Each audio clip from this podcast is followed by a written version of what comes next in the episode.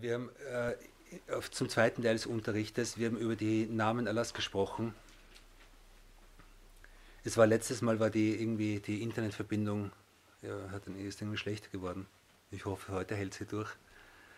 Äh, wir, haben, wir haben die ersten beiden Namen, die wir besprochen haben, ist Ar-Rahman und Ar-Rahim.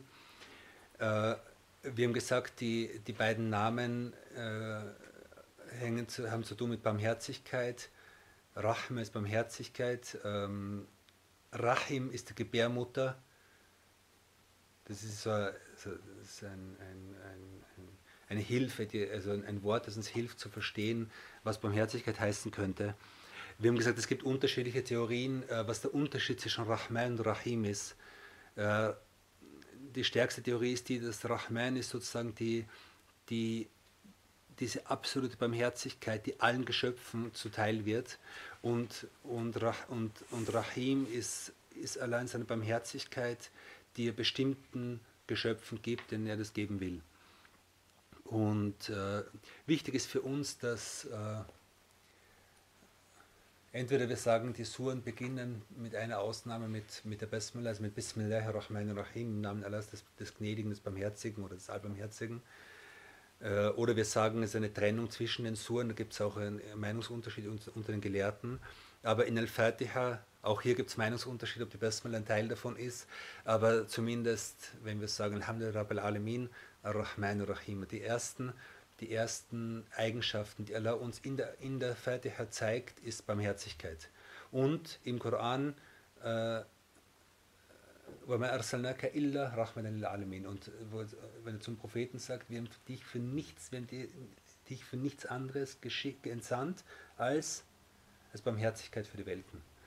Und, äh, und es soll uns halt immer zu denken geben, dass, diese, dass die, die Religion, das Grundprinzip dieser Religion ist, ist Barmherzigkeit.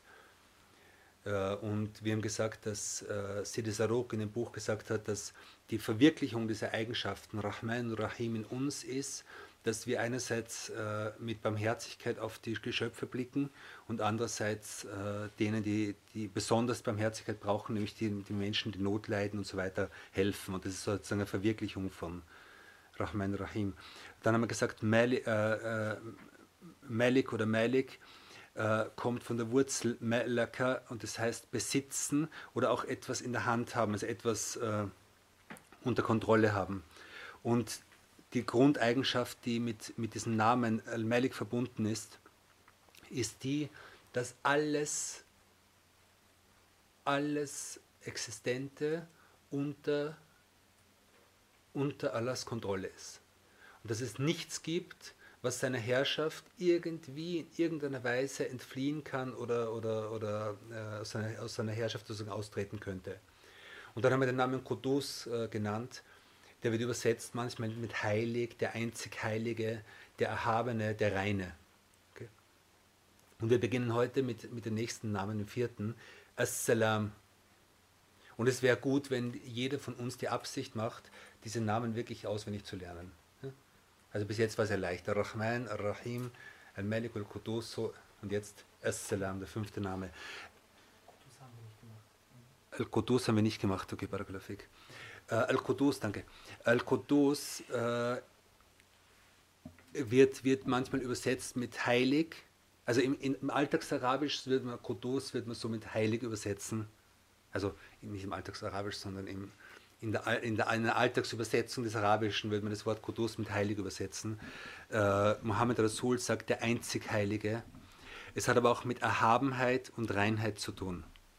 Okay? Und, und hier sagt man, es, be, es bezeichnet die Erhabenheit Allahs von allen Mängeln und von allen Dingen, die sozusagen seine, äh, seine, seine Hoheit und seine reinen Eigenschaften einschränken könnten. Also könnte er. Das heißt, äh, weist auf, eine, auf Erhabenheit, auf Reinheit und auf Heiligkeit.